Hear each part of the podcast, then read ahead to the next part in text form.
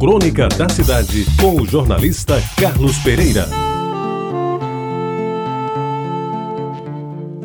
Amigos ouvintes da Tabajara, corria o ano de 1951, se bem me lembro. Estava eu então com meus 12 anos e, há pouco tempo, havíamos nos mudado de casa. Tínhamos saído da Rua da Concórdia, hoje senador João Lira, em cuja casa de número 508 eu tinha aberto os olhos para o mundo. Mudamos para Diogo Velho, com uma passagem rápida pela casa da tia Nazinha, na mesma Concórdia, mais ao alto ocupada por empréstimo, enquanto os Soares de Oliveira terminavam a construção das casas da Diogo Velho, ali pertinho da João Machado, feitas para alugar.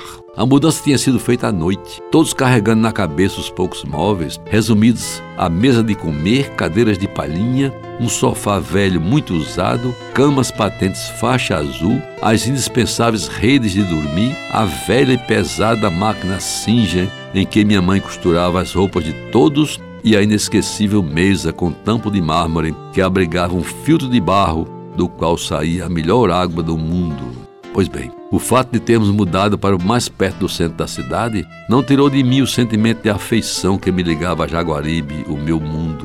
As minhas coisas continuavam lá, a minha igreja continuava sendo a igreja do Rosário. Os meus amigos continuavam os mesmos daquele ajuntamento que era constituído principalmente pelas ruas da Concórdia, Minas Gerais, Rua do Meio, Capitão José Pessoa, Aderbal Piragibe, Benjamin Constante, Avenida Conceição e 1 de Maio, além, é claro, da vasta gama, a mais importante do bairro. É bem verdade que nas minhas idas para o liceu eu já vislumbrava um dia poder morar numa casa melhor, Nunca um palacete daqueles do Ribeiro Coutinho, da João Machado, mas pelo menos um bangalô daqueles da Avenida Tabajaras, com direito a jardim, quintal e principalmente alguns metros de distância das outras casas, evitando os constrangimentos e inconveniências daquelas tipo parede meia em que morávamos e estávamos satisfeitos, diga-se de passagem. Mas não é menos verdade que tudo não passava de um sonho posto que a mudança para Diogo Velho já se constituíra numa vitória das maiores, por todos saudada com merecido entusiasmo, sobretudo pela minha velha mãe,